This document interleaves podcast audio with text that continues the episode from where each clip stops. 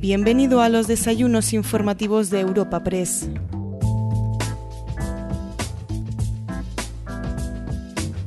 Comenzamos un nuevo desayuno informativo de Europa Press en formato podcast y lo hacemos para retomar la serie dedicada a los principales candidatos de las elecciones autonómicas del próximo 4 de mayo a la presidencia de la Comunidad de Madrid.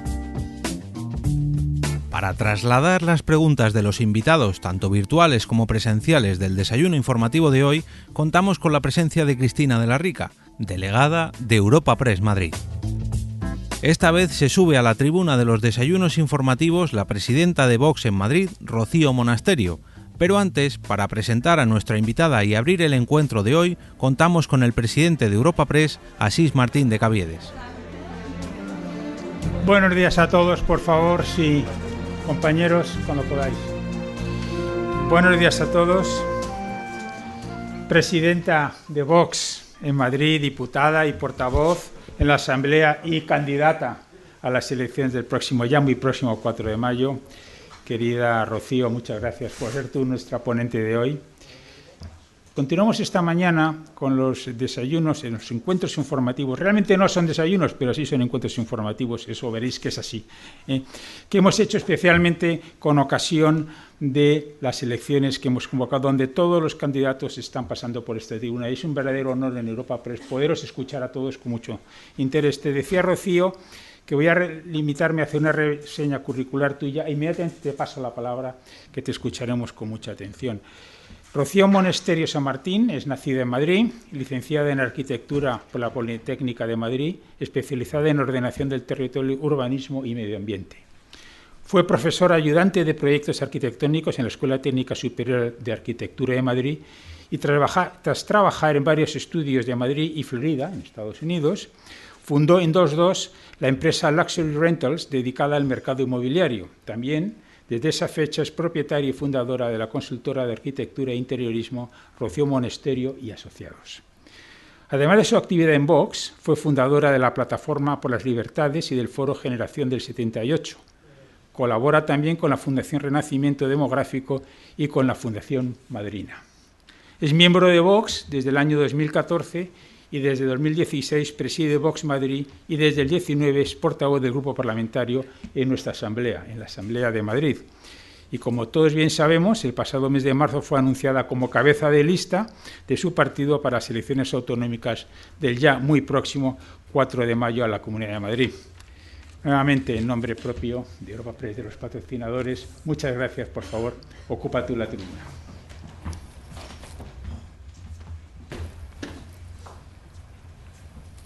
Buenos días a todos. Muchas gracias a Europa Press por organizar eh, estos desayunos. Y hoy estamos aquí en un año en que lo, bueno, lo cotidiano se ha convertido en, extraordinario. Es un placer estar hoy con todos ustedes, es un placer compartir eh, estas horas y poder, bueno, pues sin cortapisas y sin manipulaciones hoy exponer aquí todo el proyecto de, Vox ¿no? para proteger la Comunidad de Madrid. Proteger, sí, porque la Comunidad de Madrid necesita protección frente a las políticas de la izquierda y frente a la sumisión del resto de los partidos. Porque de nada sirve, de nada sirve denunciar las tropelías de Pedro Sánchez, del caciquismo de Pablo Iglesias, si cuando estás en el poder refuerzas sus políticas. En agosto del 2019, durante el discurso de la sesión de investidura de la señora Díaz Ayuso, advertí sobre la sumisión del Partido Popular a determinadas eh, políticas y al consenso progresista, y cómo la máxima de que la izquierda pone las ideas, el centro las asume y la derecha las gestiona, ponía en peligro combatir a esta izquierda. Suponía un grave peligro para la libertad, para la igualdad y para la seguridad de todos los madrileños. Y creo que no nos equivocamos con este veredicto. Díaz Ayuso inició la legislatura formando un gobierno con ciudadanos y con Ignacio Aguado como vicepresidente. Desde el comienzo advertimos de esta equivocación, de la escasa fiabilidad de su socio, llamábamos el infiltrado de Sánchez, creo que teníamos razón. y pronto se fue convirtiendo en un agente político en manos de Pedro Sánchez. Ciudadanos boicoteó la bajada de impuestos apoyada por Vox. La bajada de impuestos que yo cerré con el señor Laschetti personalmente. Y boicoteó esta bajada de impuestos y todas las medidas destinadas a garantizar la prosperidad de los madrileños. Y sí, toda la culpa no es del Partido Popular, pero tienen una importante cuota de responsabilidad por no saber elegir a sus socios y por excluir a Vox. Responsabilidad también en las eh, restricciones abusivas y los toques de queda que sufren los madrileños y que siguen sufriendo hoy los madrileños. Porque me repito otra vez aquí, por más que la señora Díaz Ayuso levante la voz ante Sánchez, fue su partido, el Partido Popular, el que apoyó el estado de alarma. El, estado de alarma que no nos permite trabajar en condiciones a todos los madrileños y que restringe las libertades y los derechos de todos los españoles. Porque si hoy en la Comunidad de Madrid los hosteleros no pueden abrir sus negocios hasta la hora que elijan, si a las 11 tenemos el toque de queda, si no nos podemos mover con libertad, si los turistas nacionales no pueden venir a Madrid y no pueden visitar nuestra región, es porque hubo un partido que es el partido de la señora Díaz Ayuso, que es el Partido Popular, que apoyó y se unió a Sánchez Iglesias para hurtar esa libertad a todos los españoles. Claro, desde el comienzo de la pandemia, cuando los medios ocultaban la realidad y el resto de los partidos minimizaban la amenaza, desde Vox avisamos y pedimos el establecimiento urgente de controles en barajas, el día 24 de enero 24 de enero, nadie nos escuchó. El día 23 de febrero pedí por escrito a todos los consejeros de la Comunidad de Madrid un plan de contingencia, de movilidad, sanitario, social, en los colegios. Nadie nos escuchó, nadie nos escuchó. Y era importante para contener los contagios. No nos escuchó Sánchez, que nos insultó, nos llamaron xenófobos por querer controlar barajas. No nos escuchó Díaz Ayuso, hasta hace pocos meses en que empezaron a hablar de barajas. Celebro que Díaz Ayuso asuma hoy muchas de las propuestas de Vox y celebro también la construcción del hospital Isabel Zendal que hemos apoyado y pese a todos los sabotajes de la izquierda es una gran noticia para todos los madrileños y desde luego nosotros vamos a apoyar su ampliación a partir del 4 de mayo. Queridos amigos, la pandemia ha golpeado especialmente a las clases medias y trabajadoras en la Comunidad de Madrid. Y sufrimos una emergencia sanitaria, una emergencia económica, una emergencia social. Y los madrileños lo que necesitamos hoy son certezas certezas, no la ambigüedad del Partido Popular o la frivolidad de la izquierda. De ahí nuestro lema de campaña, que más que un lema es la declaración de nuestras intenciones pasadas, presentes y futuras. Proteger Madrid de la izquierda y proteger a los madrileños de las políticas de la izquierda que nos arruinan, que traen miseria, que no nos permiten trabajar. Por eso somos ambiciosos, nuestro primer objetivo es frenar la llegada de la izquierda a Madrid, encabezada por el candidato de Sánchez y Pablo Iglesias, a nuestra región. Porque sabemos que donde gobierna la izquierda no crece la hierba. Pero no nos conformamos solo con esto. No podemos ser actores pasivos cuando la Comunidad de Madrid sufre la crisis más grave de los últimos 80 años. Una vez derrotada la izquierda, hay que expulsar para siempre sus políticas de las instituciones y garantizar la protección de todos los españoles, absolutamente de todos los españoles. Hay que proteger Madrid. ¿Y cómo queremos hacerlo? Protegiendo Madrid de las imposiciones liberticidas de la izquierda, protegiendo la salud y la libertad de los madrileños. Es urgente eliminar los toques de queda, porque tenemos que permitir la vuelta al trabajo de todos los trabajadores. Miren, no hay trabajos más esenciales unos que otros. Todos los trabajos son esenciales, porque todos los trabajos Son sueldos que permiten a las familias salir adelante. Son empleos, todos los trabajos son fundamentales porque detrás de él, de cada trabajo, está el pan de una familia. ¿Cómo pueden mirar a la cara a los madrileños si no permiten que se ganen la vida de forma libre y honesta por contentar precisamente a la izquierda? Hay que proteger Madrid. ¿Y cómo queremos hacerlo? Protegiendo Madrid del despilfarro político, ineficaz, el despilfarro que sale de los recursos de todos los madrileños, del trabajo, le cuesta mucho a la gente salir adelante y pagar impuestos. Los políticos estamos aquí para garantizar el bienestar de todos los contribuyentes, de todos los que madrugan cada día, para llenar las neveras de las familias, no para preservar los privilegios de algunos. Vox es el único partido que defiende acabar con el despilfarro político, y nosotros proponemos que si llegamos al gobierno del 4 de mayo en la Comunidad de Madrid, vamos a reducir el número de diputados de 136 a la mitad. Y si nosotros llegamos al gobierno de la Comunidad de Madrid, vamos a reducir el número de consejerías de Partido Popular y Ciudadanos, que son 13 hoy, a 7. Y con 7 sacaremos este gobierno adelante. Y con 7 ahorraremos recursos públicos de los madrileños que hacen falta para dedicarlos a la sanidad, a la educación y a la emergencia social. ¿Cómo pueden mirar a la cara a los madrileños si durante la mayor crisis social y económica mantenemos puestos como los comisionados? Los comisionados de bienestar animal, el comisionado del cambio climático, el comisionado...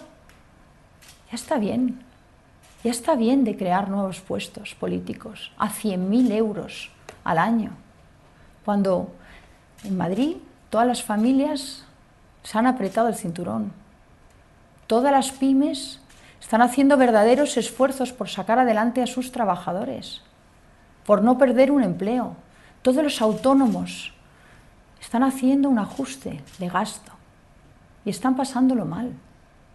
¿Cómo puede ser que las administraciones no hagan ese esfuerzo.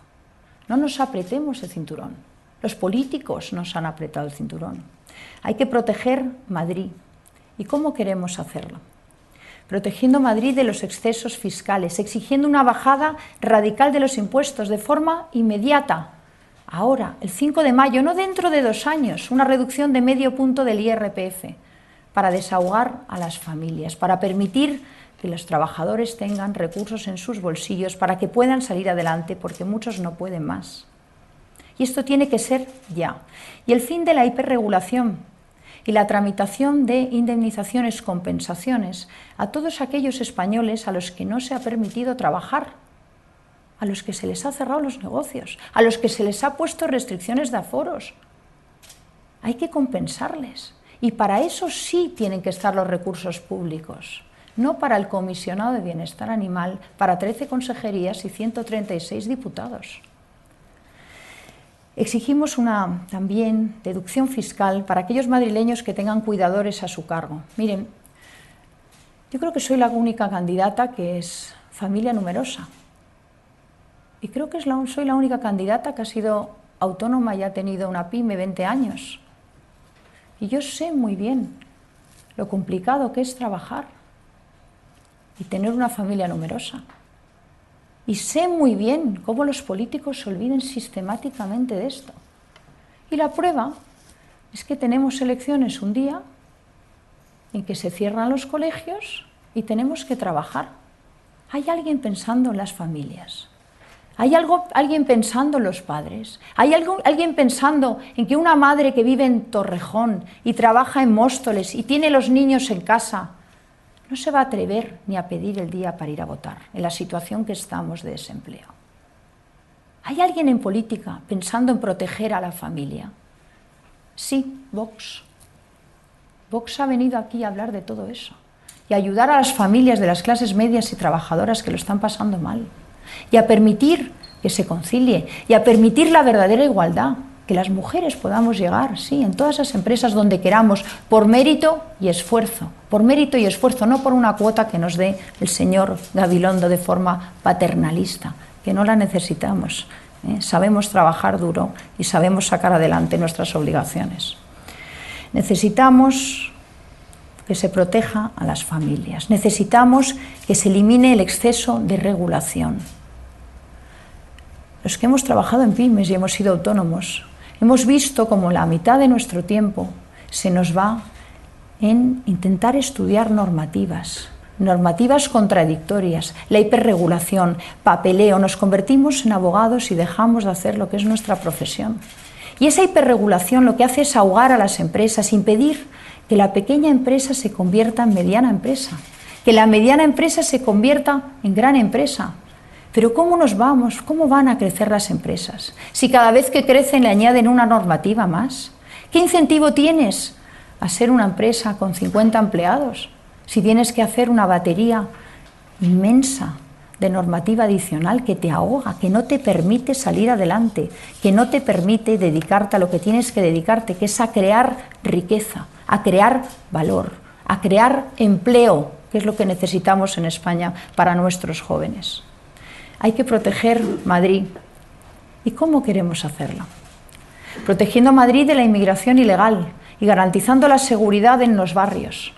Ahora que el Partido Popular se ha apuntado a la tesis de la izquierda y habla de casos aislados, cuando hemos tenido una oleada de agresiones, abusos e incluso tiroteos de la última semana, en Ciudad Lineal, en Villaverde, en San Blas, no paramos de verlo.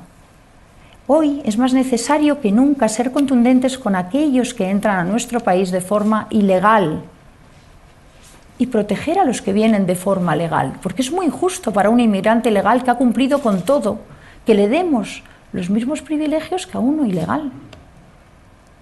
Acogemos a todos aquellos que vengan a prosperar y a trabajar, pero de forma legal, pero no aquellos que hacen de delinquir su modo de vida. El fracaso del multiculturalismo es palpable en muchos barrios y localidades de la Comunidad de Madrid, donde la convivencia es una quimera y los delitos se han disparado. Y no, no llamen racistas a los vecinos de Ciudad Lineal, que algunos ayer lloraban porque les habían ocupado sus casas. No llamen racistas a esa señora que el otro día en Arganda tuvo un ataque de ansiedad, ¿eh? porque había trabajado 40 años, había cotizado 40 años, había cumplido con todo, no había faltado ni un día al trabajo, había sacado con el sudor de su frente a sus hijos. Y hoy, porque hace dos días salió al supermercado, le habían ocupado la casa. ¿Y a ella quién le protege? Le protege Vox. No es racismo evidenciar que los menas son los responsables de buena parte de las actividades ilícitas en los barrios donde se establecen determinados centros de menas. Y si no, vayan ustedes a Batán, vayan ustedes a Hortaleza, hablen con los vecinos que la única palabra que articulan es miedo. Y en la Comunidad de Madrid pagamos 4.700 euros al mes por plaza de mena. ¿Ya le gustaría a una familia media madrileña tener 4.700 euros al mes para criar a uno de sus hijos? ¿Verdad? Yo creo que tenemos que revisar la política de menas, porque nos estamos equivocando. ¿Cómo pueden mirar a la cara a los madrileños si se financian con sus recursos estos 4.700 euros al mes para que luego los barrios, los vecinos tengan miedo, Tengan miedo las madres de que se ataque a sus hijos, como nos explicaban ayer las vecinas de Ciudad Lineal, que los padres hacen grupos para esperar a los niños en las puertas del metro, a, las, a sus hijas, porque tienen miedo a caminar solas. Nos decían las madres, mis hijos no tienen libertad, y especialmente mis hijas. saben por qué no tienen libertad? Porque no tienen seguridad. Hay que proteger Madrid. ¿Y cómo queremos hacerlo? Protegiendo Madrid del activismo político en las aulas. Y el activismo político que ha prosperado por las leyes aprobadas por el Partido Popular que atentan contra el derecho que tenemos los padres a educar a nuestros hijos en libertad. A educar a nuestros hijos en libertad, que no es solo elegir colegio, es que no se aprueben leyes que permiten el adoctrinamiento de nuestros hijos en los colegios por parte de activistas políticos y además activistas políticos, generalmente de la izquierda, pagados con dinero público. No podemos permitir que los niños salgan del colegio sabiendo más de género que de lengua, historia de España o matemáticas. Hemos conocido unos datos pésimos en matemáticas en la Comunidad de Madrid. Y si algo se ha demostrado en esta crisis es que lo que nos salva en situaciones de emergencia, lo que salva a los países, lo que salva a las naciones cuando hay una gran crisis, es la educación en excelencia, que es la que nos va a permitir competir, que es la que nos va a permitir sacar España adelante, que es la que nos va a permitir dar empleo a nuestros jóvenes. ¿Cómo pueden mirar a la cara a los madrileños si permiten el adoctrinamiento en las aulas, impulsado por la izquierda y asumido y amparado por el Partido Popular? No es posible. Hay que proteger Madrid. ¿Cómo queremos hacerlo? Protegiendo Madrid de las mafias de ocupación, de la droga, devolviendo a los barrios su vida, defendiendo al pequeño comercio como fuente de, de riqueza y como fuente de estabilidad de las familias. La Comunidad de Madrid tiene un problema grave con la vivienda, que es urgente atender. Por eso nosotros proponemos liberalizar todo el suelo, todo aquel que no esté especialmente protegido, porque la regulación, el exceso de intervención, lo que favorece precisamente es la subida de precios es el foco principal de la corrupción política, lo hemos visto todos estos años. Es importante este punto porque los jóvenes hoy no se pueden emancipar, no pueden tener un proyecto de vida no pueden con sus sueldos salir adelante. Tenemos que tener un parque social de vivienda y tiene que ser de la Comunidad de Madrid. Y tenemos que proteger la propiedad privada. ¿Cómo pueden mirar a los ojos a los madrileños si son incapaces de garantizar el acceso a una vivienda digna y los entornos de vida seguros? Nosotros no podríamos y no lo vamos a permitir, porque asumir el discurso progresista, por mucho que estés en el poder, es una rendición y nosotros no nos rendimos. Queridos amigos, la izquierda ha hecho del sentido común una herejía. Disentir del pensamiento dominante no es una opción válida para muchos medios de comunicación, partidos políticos o grandes empresarios. Pero disentir es nuestra única opción y es nuestra obligación, aunque nos apedreen a veces. La única opción de millones de madrileños que ven como cada día las decisiones de los políticos, publicitadas y aplaudidas por medios de comunicación, atentan contra su forma de vida. Hoy los madrileños trabajan mal, comen mal, viajan mal, porque esa izquierda que hoy pretende gobernar Madrid en realidad odia absolutamente todo lo que representamos los madrileños, odia nuestra identidad, odia nuestras raíces, odia nuestras tradiciones. Y ante esto disentimos y alzamos la voz. Durante las últimas décadas la izquierda dominaba la batalla de las ideas, pero dominaba la batalla de las ideas por la incomparecencia de gran parte de los movimientos políticos de nuestro tiempo, que habían claudicado, que habían agachado la cabeza. Los debates sociales estaban encorsetados dentro de sus marcos mentales y las derrotas escasas eran asumibles porque no representaban ningún peligro para el statu quo. Un juego de poder ficticio que servía de justificación para unos y de legitimación para otros. Nuestra vocación ha sido siempre reabrir los debates en libertad. Esos debates que estaban proscritos con el objetivo principal de apuntalar los debilitados cimientos de la sociedad actual.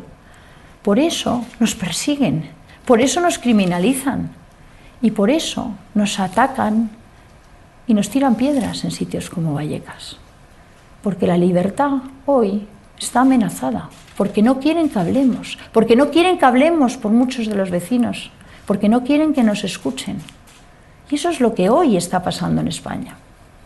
Saben que se ha acabado el tiempo de los dogmas, de convertir el sentido común en herejía y de la disidencia controlada. Los movimientos políticos, sociales y culturales de la izquierda son conscientes de la debilidad, de la inconsistencia de sus planteamientos ideológicos, de sus mantras, y de ahí las airadas reacciones ante cualquier afirmación que ponga en cuestión sus credos no nos responden, no argumentan, solo apedrean. Por más que sus trasnochadas ideas se impongan por ahora en parlamentos, universidades, en centros de negocio de todo el mundo, las élites intelectuales salen, saben de lo limitado de su recorrido. Su estrategia ha fracasado y ahora los españoles padecen los estertores de un consenso que ha sido incapaz de dar respuestas a sus retos y que exige que la sociedad actual recapacite sobre cómo vamos a afrontar esta crisis económica, esta crisis social y esta crisis cultural. Es hora de volver a lo obvio. Los principios vectores del cambio que transformará España en las próximas décadas no están en los conceptos vacíos de la izquierda, ni en su voluntad por dividir, por enfrentarnos a los españoles, por reabrir cuestiones que nuestros abuelos y nuestros padres habían cerrado. Habían cerrado y lo que estamos orgullosos. No estamos para enfrentarnos unos españoles contra otros. Tampoco está en los discursos de aquellos que, amparados en el centro y valiéndose de él, asumen como propias esas ideas. Formaciones que durante años han sido atacadas por un supuesto radicalismo y que ahora, refugiados en el consenso, hacen frente común contra todos los que han roto con los cánones progresistas de lo políticamente correcto.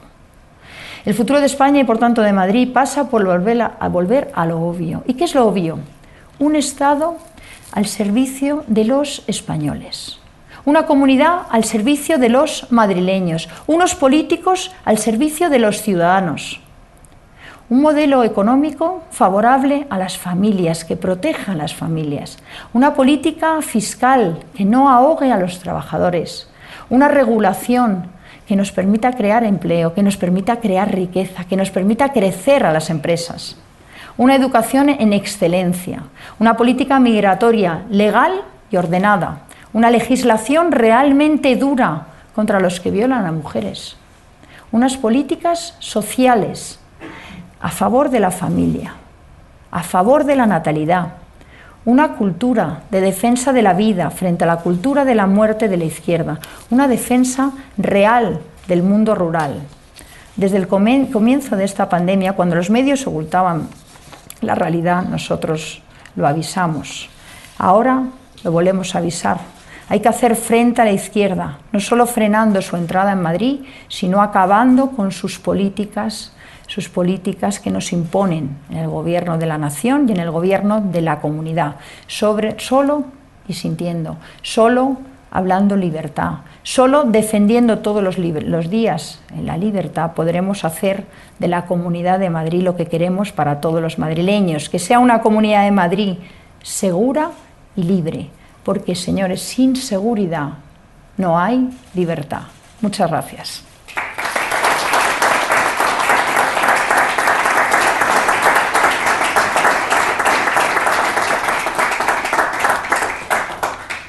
Gracias, señora Monasterio. Vamos a empezar con el turno de preguntas. Em, para empezar por lo más apegado a la actualidad, ¿qué le parece la decisión de la justicia que excluye a Tony Cantó de las listas del PP? Mire, yo la justicia y las decisiones judiciales siempre las, respeto. Y yo generalmente pongo la mano en el fuego por la justicia. Y yo creo que eso deberíamos hacer todos los españoles. En su intervención ha aludido al acto preelectoral que tuvo lugar en Vallecas, que estuvo marcado por disturbios y por presencia policial. ¿Qué le diría a aquellos que le señalan de provocadores?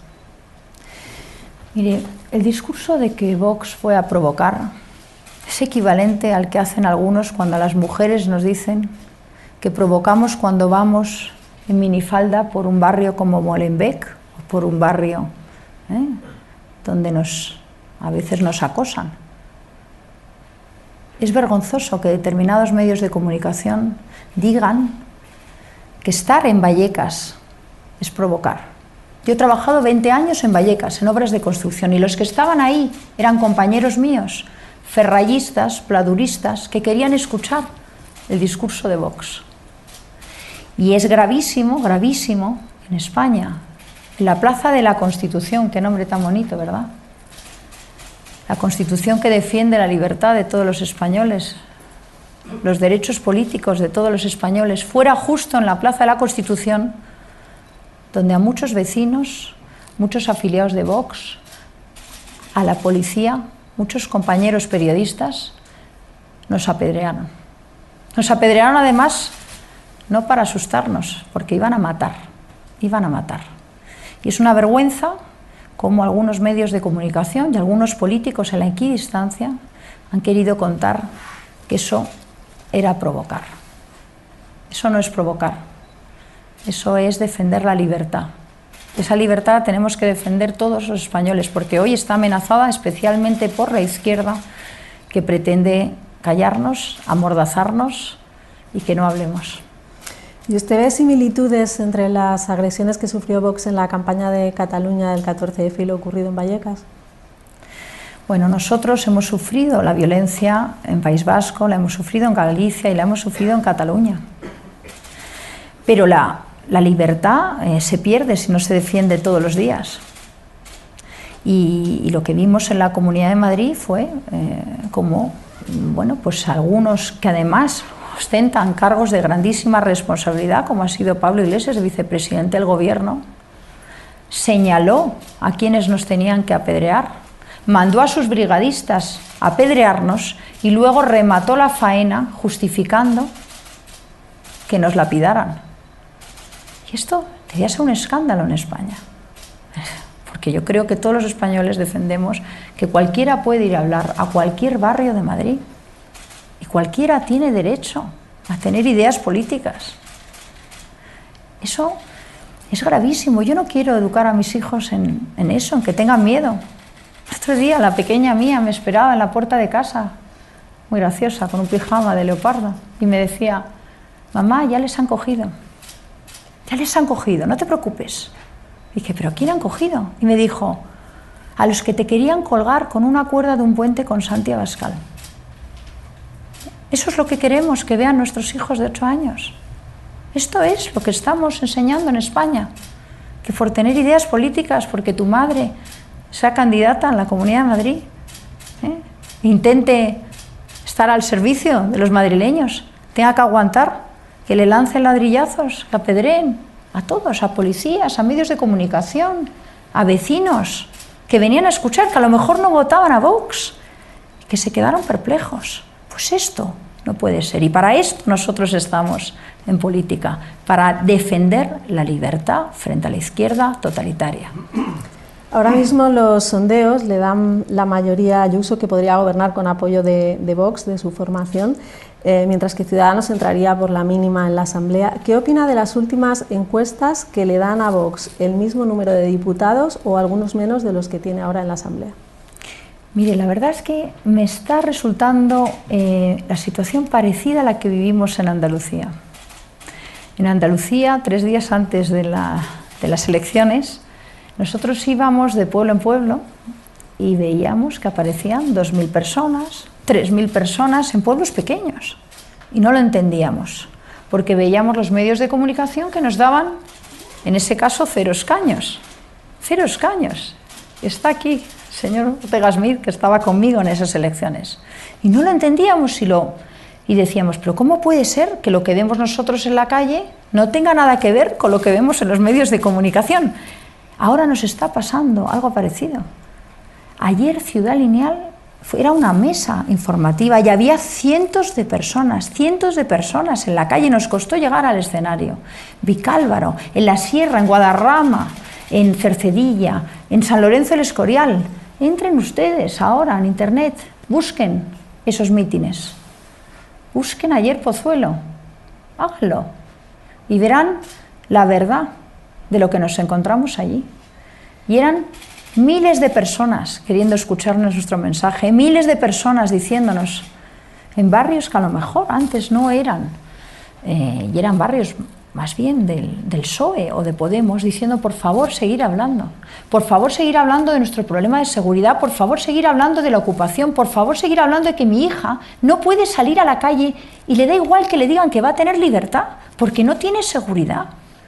Nos lo decían muchas señoras que decían que eran apolíticas, pero que ya no podían seguir viviendo así, porque estaban en los básicos, en la supervivencia, que es poder salir a tu casa al supermercado sin que te ocupen tu vivienda, poder tu hija ir a la parada de metro sin que se cruce con una manada de venas, como el otro día esta chica de 16 años en el Parque del Oeste, ¿eh? que fue abusada por 17 menas. Yo no he visto a las feministas ahí decir nada. ¿Qué pasa? ¿Por qué no se atreven? Porque eran inmigrantes ilegales. Y de todo esto estamos hablando nosotros. Y por eso en esos barrios nos recibe tanta gente. Y esas son nuestras verdaderas encuestas. Vamos precisamente con esto que ha aludido también en su intervención. Eh, se ha hecho mucho más visible su camino para obtener el, voto obrero. Usted ha dicho que quiere proteger a los madrileños de la izquierda. ¿Cree que Vox puede ganar eh, fuerza y movilizar precisamente votos en el sur que siempre tradicionalmente han votado a la izquierda? Bueno, eso ya lo hicimos en las anteriores elecciones. Si ven ustedes el mapa de la Comunidad de Madrid, hay un cinturón verde que tradicionalmente era rojo. Y Vox va a ser y es un partido que aspira a gobernar España. Y como Vox va a llegar al gobierno de España, Vox va a tener votos en todos los ámbitos de la sociedad. Y hoy en la Comunidad de Madrid las clases medias, trabajadoras vulnerables, son los que más duramente están sufriendo bueno, las consecuencias de la pandemia. Y son los que ven los telediarios y no se ven reflejados, porque nadie está hablando de sus problemas. Y están hartos de restricciones, están hartos de no poder trabajar, están hartos de la hiperregulación y están hartos de pagar con sus impuestos, de sus recursos, de su trabajo, para que luego se vaya todo al despilfarro político a 136 diputados o a 13 consejerías que no necesitamos. Y por eso en esos barrios los vecinos nos vienen a escuchar y por eso había ayer cientos de personas en Ciudad Lineal o acompañándonos en Carabanchel a hablar de la ocupación. Pese a que las elecciones son autonómicas, eh, usted ha reconocido su importancia nacional. Eh, ¿Va a analizar eh, Vox los resultados de estas elecciones en clave nacional para adaptar su estrategia y futuras campañas?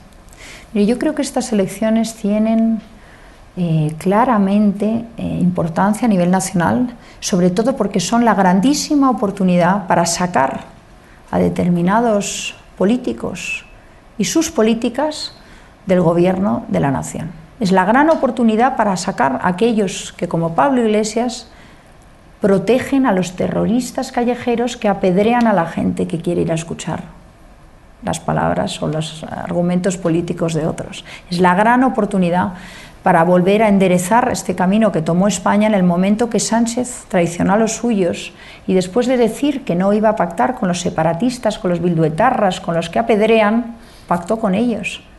Y desde luego nosotros tenemos esa función social, que va a ser evitar, evitar que la izquierda entre en Madrid y lo vamos a cumplir.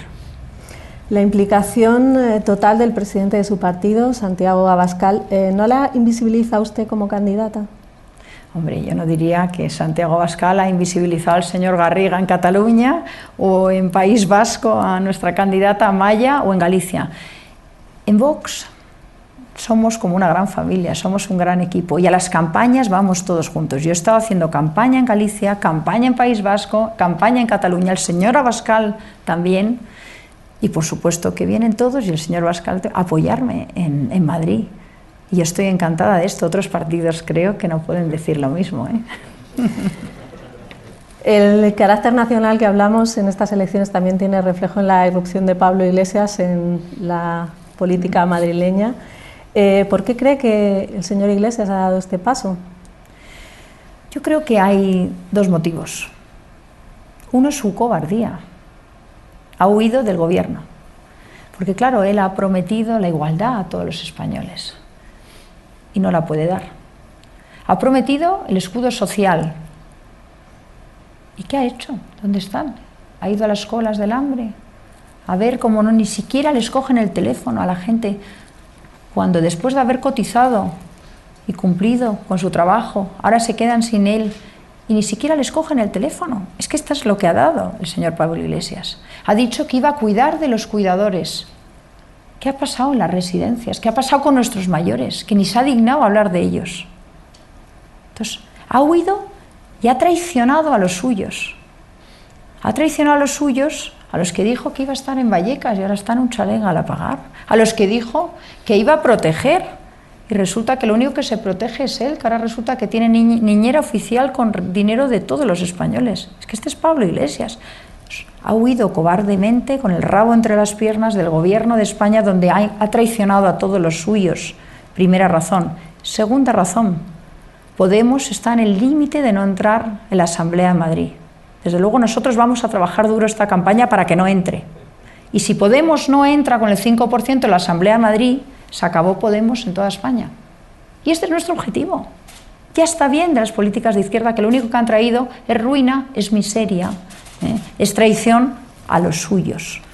Y yo creo que estas son las dos razones que impulsan a Pablo Iglesias a, entrar en la contienda electoral de, la Comunidad de. ¿Usted no le ve entonces como diputado en la Asamblea? Yo voy a hacer todo lo posible para que no entre como diputado en la Asamblea. Y este es mi objetivo en estas elecciones. Otros se distraen con otros objetivos, yo no. Yo tengo ese. Hablando de, pactos, el candidato de Ciudadanos, Edmundo Val, que pasó por esta tribuna, dijo que no apoyaría un gobierno de Ayuso sustentado por Vox. ¿Qué opina de esta afirmación? Bueno, mire, yo, mm, yo creo que ya hemos visto que el partido de la duda, el partido Veleta, pues no sabe dar respuesta a lo que necesitan los madrileños. ¿no? Yo creo que la prioridad hoy es que no entre la izquierda a Madrid, pero es verdad, Ciudadanos es capaz de darle los votos a la izquierda con tal de que Vox no esté en el gobierno. Es más, fue capaz de boicotear una bajada de impuestos en Madrid con tal de no hacerse la foto conmigo el señor Ignacio Aguado. Esta política inmadura, esta política sin ADN, en que sus votantes dan los votos y no saben a quién se lo van a entregar, pues por desgracia ya forma parte, ya, bueno, ya forma parte del pasado, ¿no? Y yo creo que, bueno, que el señor Mundo Val ha hecho un buen trabajo como abogado del Estado y tendrá lugar, tendrá cabida luego otra vez eh, para hacer un buen trabajo como abogado del Estado que en política no lo han sabido hacer. ¿Qué diferencia hay entre 2019 y ahora, cuando hace dos años en su formación no eran partidarios de entrar en el gobierno? Nosotros no hemos definido si somos partidarios de entrar en el gobierno o no. Nosotros ahora estamos a conseguir los votos porque nosotros no hablamos con frivolidad de los votos que todavía no nos han dado y lo que vamos a hacer en el gobierno, no el gobierno. Nosotros lo que decimos es que los votos a Vox sirven para frenar a la izquierda, que nos comprometemos a frenar no solo a la izquierda, sino a las políticas de la izquierda en la Comunidad de Madrid. Y eso es nuestro objetivo en estas elecciones. Y luego, cuando tengamos los votos, nos sentaremos con la señora Díaz Ayuso, yo me sentaré con Isabel, a ver cómo se puede garantizar eh, un gobierno y determinadas políticas a los madrileños, qué es lo que tenemos que hacer y cómo garantizar la seguridad y la libertad en Madrid, que es nuestro único objetivo. ¿Y entraría en un gobierno de coalición con PP? Mire, cuando tengamos los votos y veamos la fuerza que nos dan los madrileños, Vuélvame a hacer la pregunta, que se la contesto.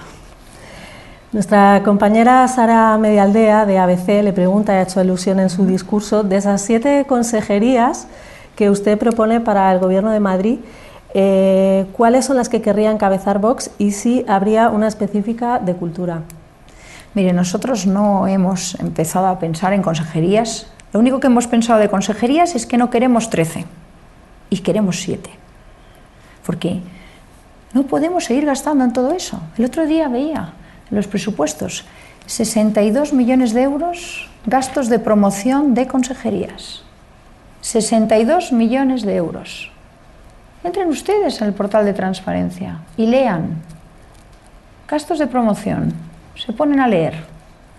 Caja de aceite, caja de aceite, catering, libro, caja de aceite, bandera, caja de aceite, vídeo de promoción, lo pueden hacer. Está en el portal de la Comunidad de Madrid. Miren consejería por consejería.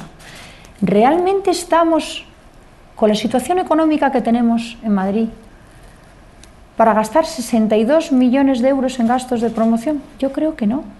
Yo creo que no. Estamos para gastar 11 millones de euros en alquileres de edificios para consejerías.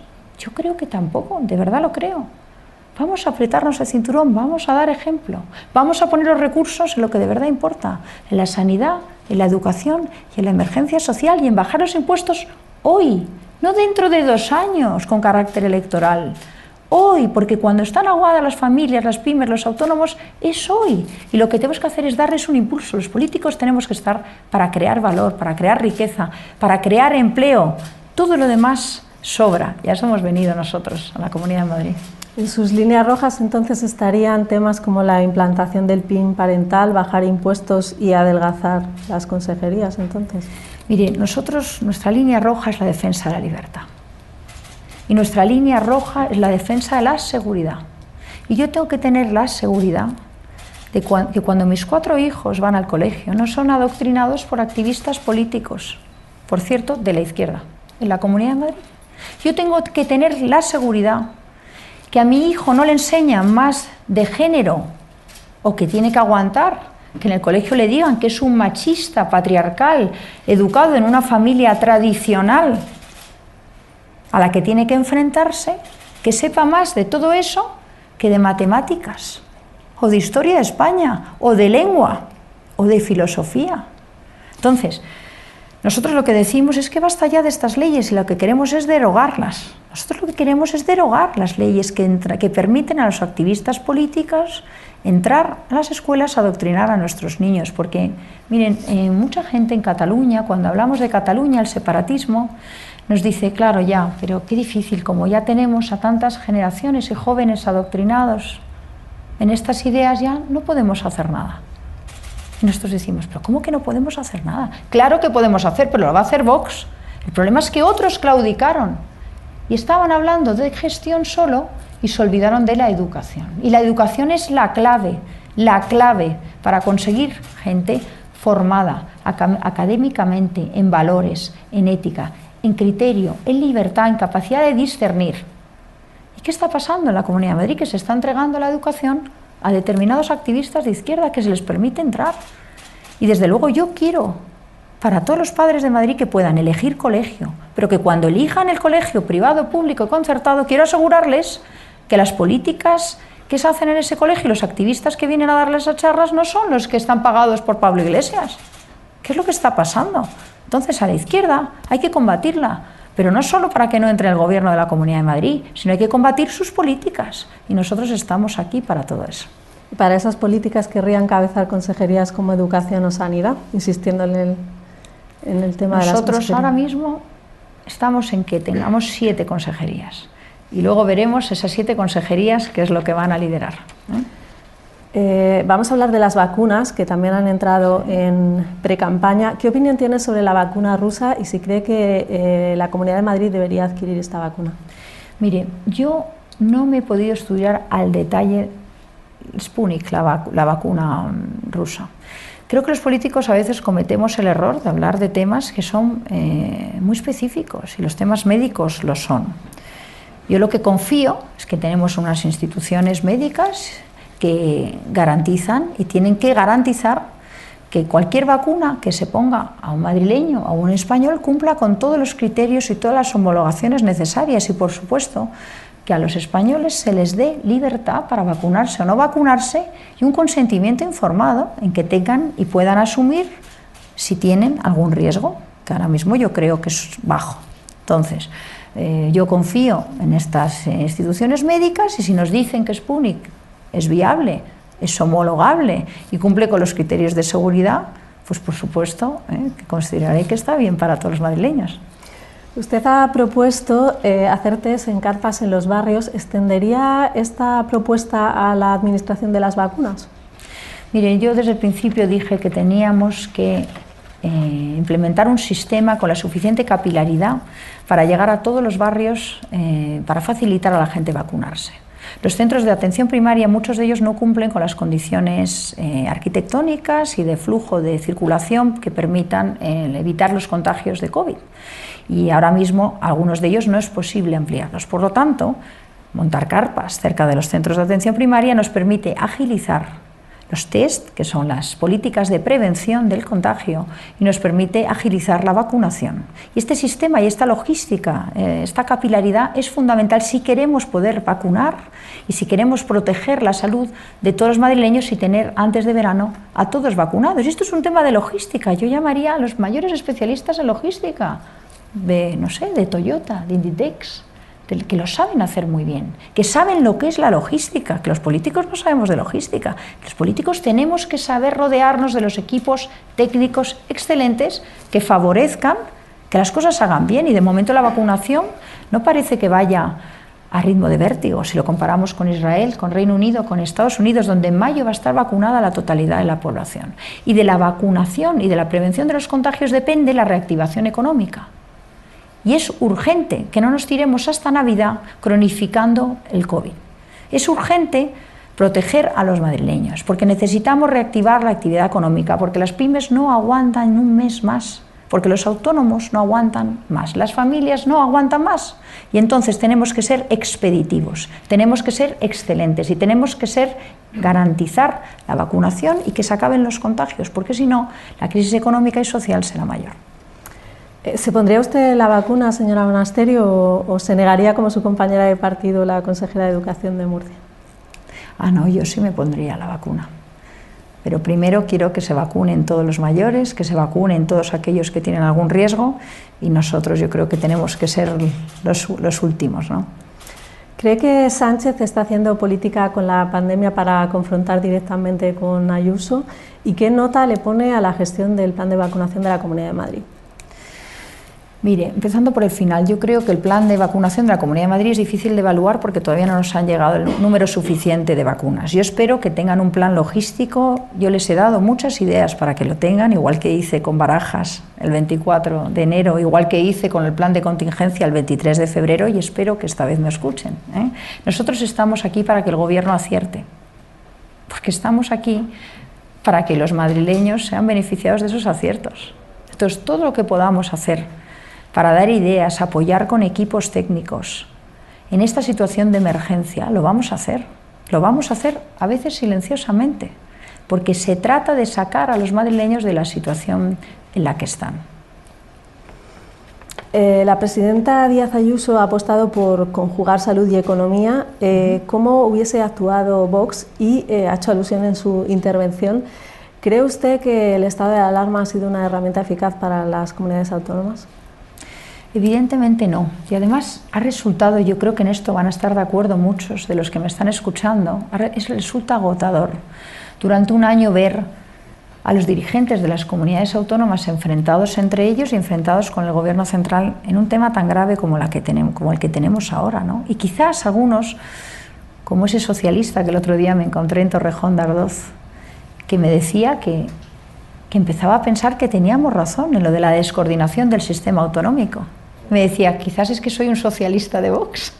Me decía, es que no entiendo cómo puede ser que todo lo que veamos es una disputa entre comunidades autónomas, incluso de los mismos partidos, porque uno ve las políticas que ha tomado el señor Mañueco, el señor Feijóo del Partido Popular y las del señor Díaz Ayuso en Madrid son distintas. Bueno, claro, es que la señora Díaz Ayuso en Madrid tenía Vox presionando para que no se cerrara nada, porque si fuera por el señor Aguado habríamos estado cerrados totalmente, claro.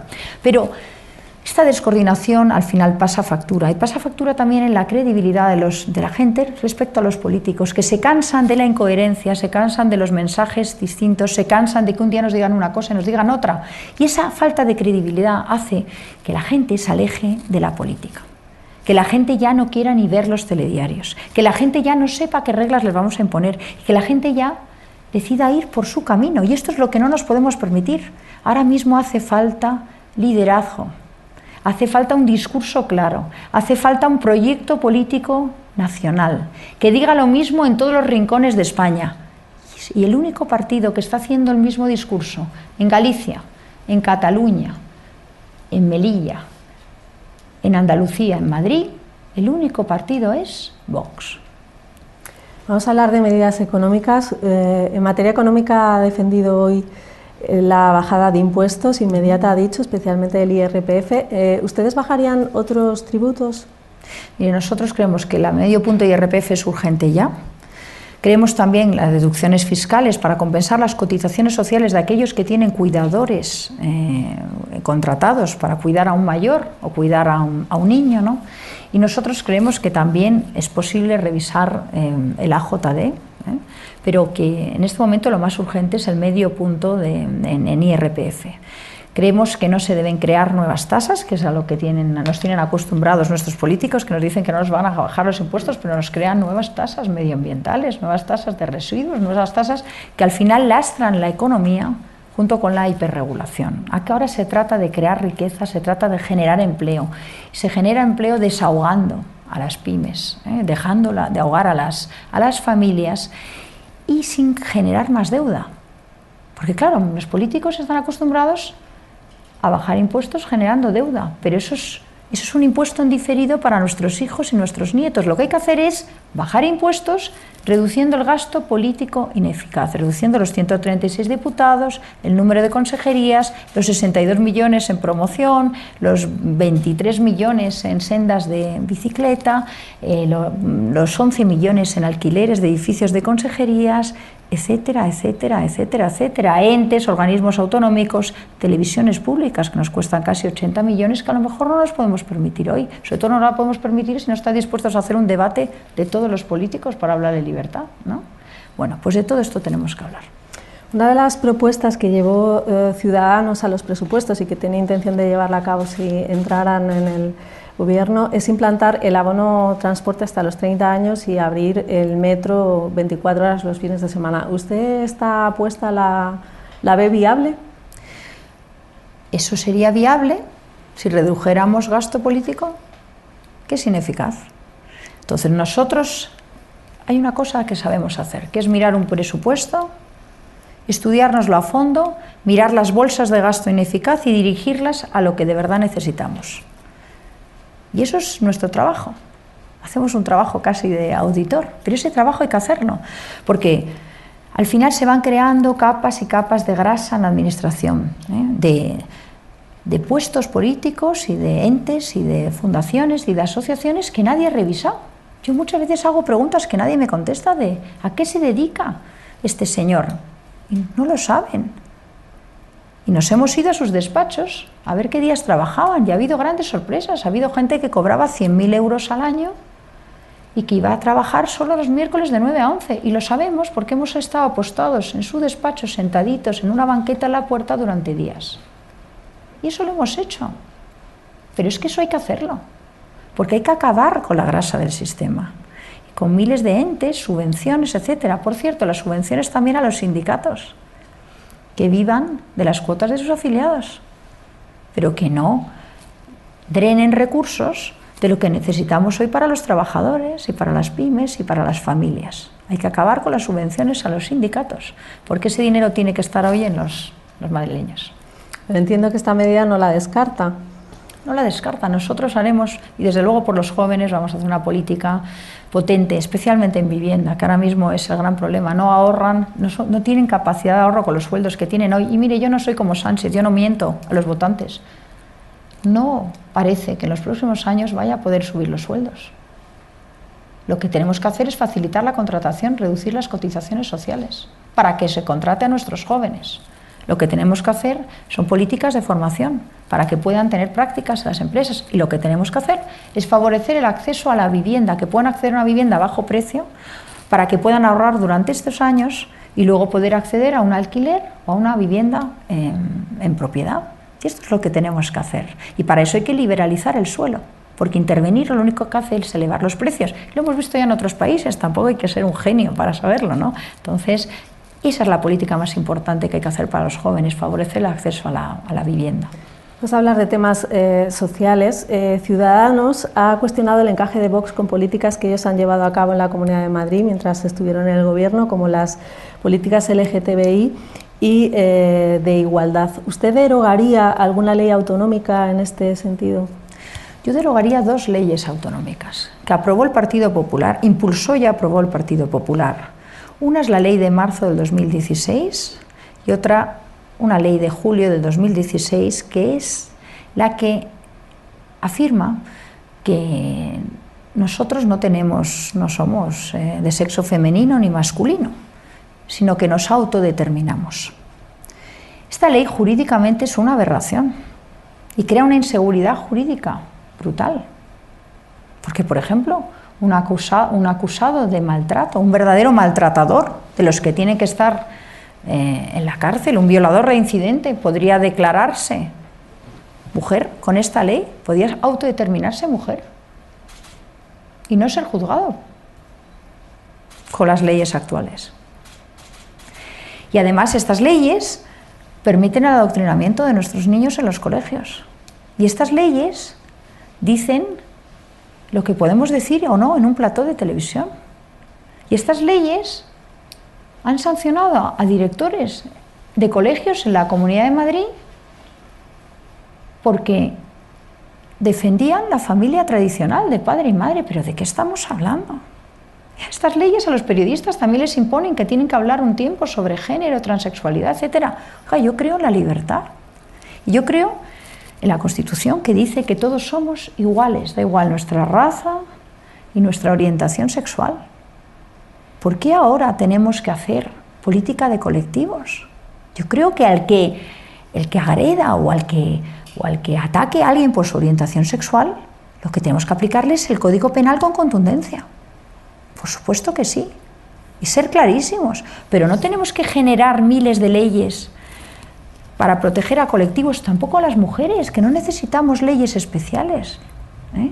Necesitamos que nos dejen trabajar, ser madres de familia, pero no necesitamos leyes como ahora, determinadas leyes que las empresas van a obligar a planes de igualdad.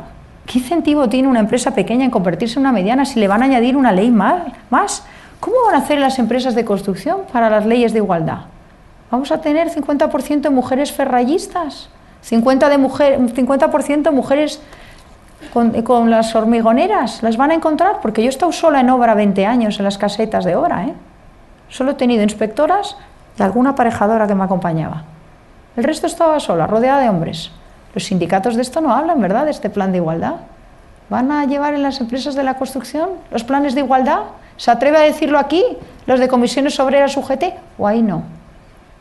Vamos a dejar ya de leyes absurdas, de leyes que afectan, por ejemplo, a vivienda. Busquen 26.000 viviendas paradas en Boadilla del Monte, que las necesitaban los vecinos. ¿Saben por qué estaban paradas?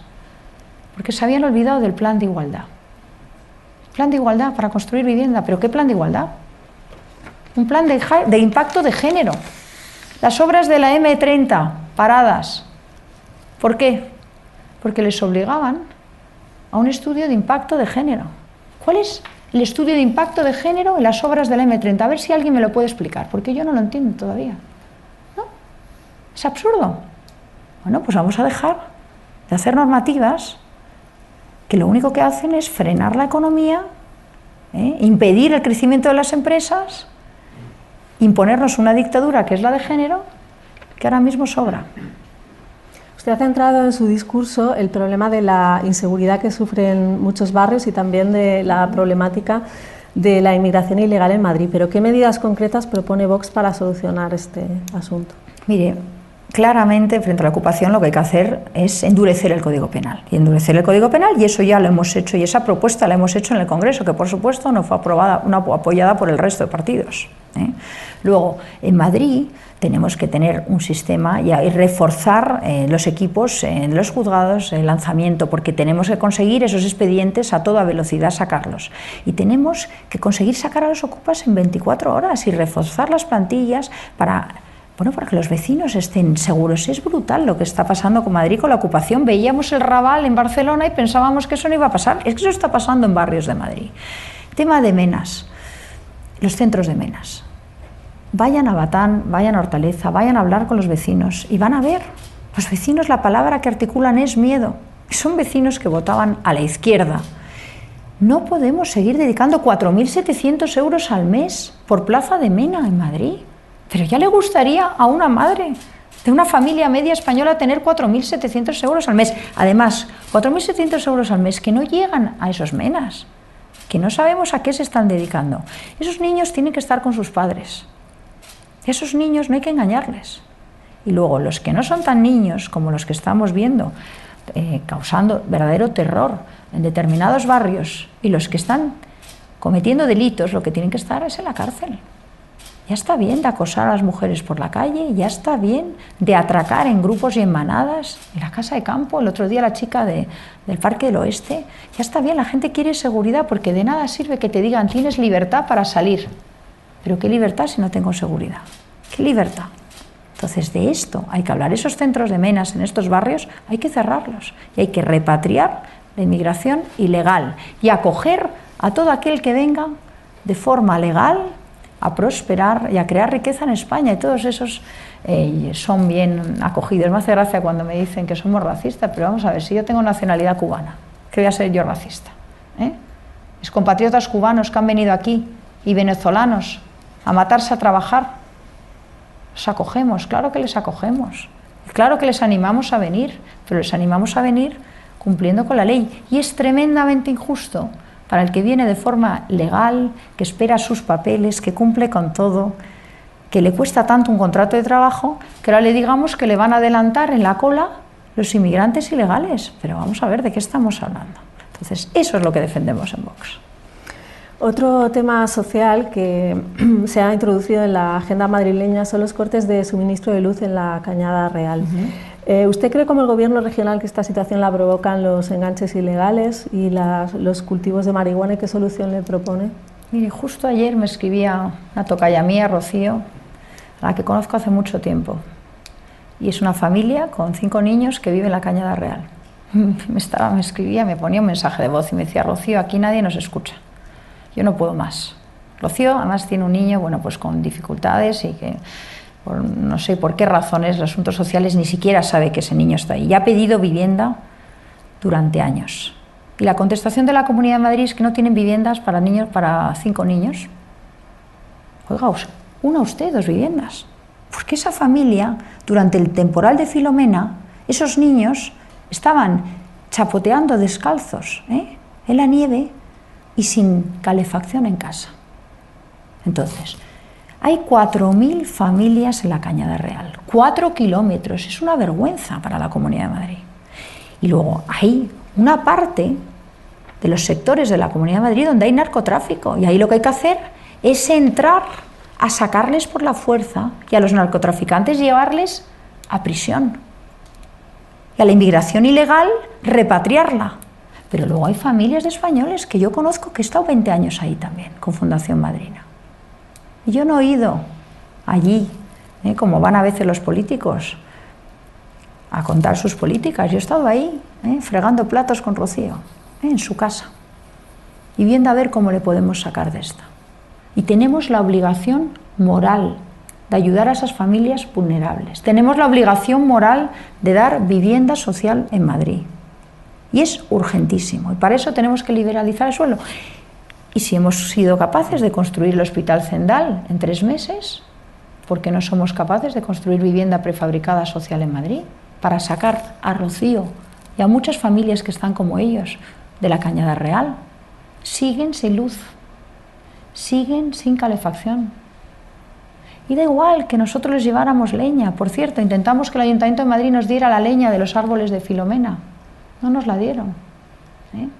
Y gracias a los madrileños, a muchos que nos ayudaron con donaciones, conseguimos los 500 euros que nos costaba al día dar la leña en la Cañada Real. ¿eh? Y este trabajo lo hemos estado haciendo, conocemos bien la Cañada Real y no tenemos miedo a estar ahí, como me dijo el otro día un político, ¿qué miedo? ¿Para qué voy a ir contigo ahí?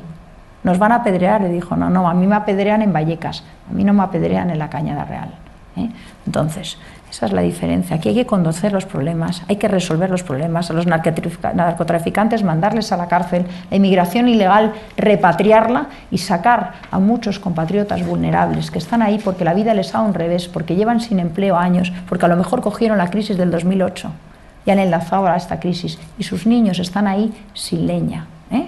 sin calefacción y chapoteando en la nieve de Filomena. Y nadie se acuerda de ellos. Nosotros sí. Vamos a ir acabando. Ayuso ha propuesto que sea la Academia de la Televisión la que organice el único debate en el que ella participará y deja fuera a Telemadrid por primera vez. Usted ya ha dicho que ve importante que haya un debate en Telemadrid, lo ha vuelto a decir hoy, incluso ha sugerido que aquel candidato que no quiera ir se deje el atril vacío. Entiendo que usted está dispuesta a ir a todos los debates que se organicen. A mí me encanta ir a los debates. A mí me encanta hablar y contestar todo. Y me encanta ir a todos los barrios de Madrid, incluso a los que me quieren apedrear. ver yo no tengo miedo. Y, por supuesto que voy a ir a todos los debates. Y por supuesto que me parece una vergüenza que Telemadrid no se atreva a decir el día del debate aunque la señora Díaz Ayuso no quiera ir. Y me parece una vergüenza que se vaya a pagar un millón de euros por celebrar un debate en la Academia cuando tenemos Telemadrid que nos cuesta casi 80 millones todos los años a todos los madrileños. Telemadrid tiene que cumplir con su función social porque para eso pagamos los impuestos y para eso pagamos Telemadrid. Y quien no quiera y no se atreva a ponerse delante de un atril y a contestar a las preguntas de los madrileños, que no vaya. Pero desde luego yo voy a estar ahí. Eh, Vox se ha reivindicado como el partido de la calle y ha recorrido ya en pre-campaña varios barrios, también varios municipios. Eh, ¿Qué sorpresa, señora Monasterio, tiene guardada para el arranque de la campaña? Hombre, si le dijera la sorpresa, dejaría, de ser el misterio de la monasterio. no se la puedo contar, ya la verán. Pero sí nos deparan muchas sorpresas y la verdad es que sorpresas agradables, porque lo que hemos estado viendo todos estos días por los barrios de Madrid y por la sierra ha sido el cariño de muchísimos madrileños, ¿eh? muchísimos madrileños que nos cogían la mano y como, bueno, pues como esa señora que ayer se me acercó con, un, con unas macetas de geranios en Ciudad Lineal, que fue entrañable, unas macetas, y que lloraba y me decía, monasterio, monasterio, toma mis geranios, ¿qué es lo que más quiero? Yo solo vivo sola, tengo una terraza llena de plantas, y los ocupas que estaban arriba me las quemaron todas, y me quedaron estos geranios. Te las doy a ti, por favor, pero hablar de esto porque tenemos miedo. Yo no me atrevo ya ni ir al supermercado porque me ocupan la casa. Y yo, de verdad, voy a estar con estas, con estas, con la gente como esta señora, la que me regaló ayer los geranios, la que ayer lloraba. Vamos a estar con ellos, le vamos a dar las manos, le vamos a decir, no estáis solos, y aunque nos apedreen, vamos a ir hasta el rincón más perdido de Madrid. No todos los partidos están, se atreven a ir a todos los barrios, no todos los partidos patean la calle, nosotros sí. Pues muchas gracias, señora Monasterio, por participar en los desayunos de Madrid y a todos ustedes por su asistencia y también a los que han participado telemáticamente. Muchas gracias.